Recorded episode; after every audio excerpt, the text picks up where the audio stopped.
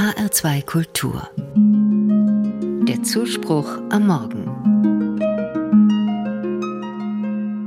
Mein Vater ist über 80 Jahre alt und vieles klappt nicht mehr so wie früher.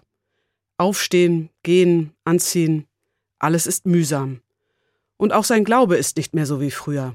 Er sagt, bis vor kurzem hatte ich noch meinen Kinderglauben, jedenfalls ein bisschen, aber der ist jetzt flöten gegangen. Mein Vater hatte eine fromme Mutter, die ihm den christlichen Glauben mitgegeben hat. Sein ganzes Leben lang ist er regelmäßig in die Kirche gegangen. Sein Beruf als Kunsthistoriker hat ihn immer wieder mit Kirche und Glauben in Berührung gebracht. Sein Fachgebiet ist Sakralbau im Mittelalter, also vor allem Kirchenbau. Eigentlich hatte er einen festen Glauben. Jetzt sagt er, ich würde ja gern häufiger beten, aber irgendwie gelingt es mir nicht mehr so richtig. Ich kann meinen Vater gut verstehen. Auch in meinem Leben gab und gibt es immer wieder Phasen des Zweifels. Manchmal fühle ich mich Gott nah, manchmal ist Gott weiter weg. Schon als Jugendlicher habe ich manchmal daran gezweifelt, ob es Gott gibt. Damals habe ich Briefe mit Fragen an meinen Religionslehrer geschrieben. Auch mit Fragen wie Glaube ich eigentlich richtig, wenn ich zweifle? Warum geht das Beten so schwer?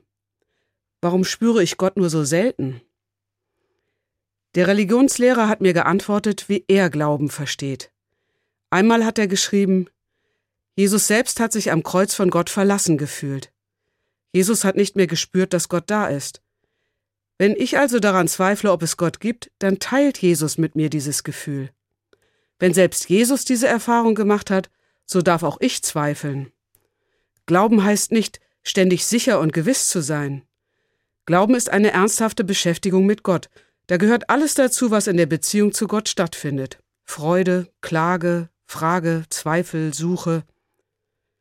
Soweit der Brief von meinem Religionslehrer. Diese Zeilen haben mich damals von großem Druck befreit.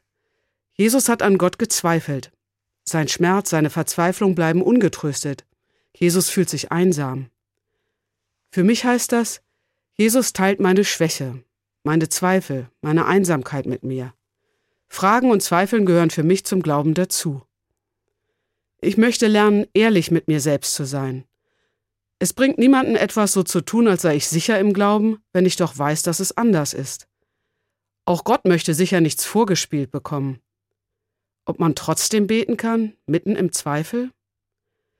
Mit meinem Vater zusammen überlege ich, wie das gehen kann. Wir suchen nach Worten. Vielleicht so. Gott, ich weiß nicht, ob du da bist. Ich zweifle. Ich suche dich, aber ich kann dich nicht spüren. Zeig dich mir deutlicher, hilf mir beten. Das wäre doch ein ehrlicher Anfang.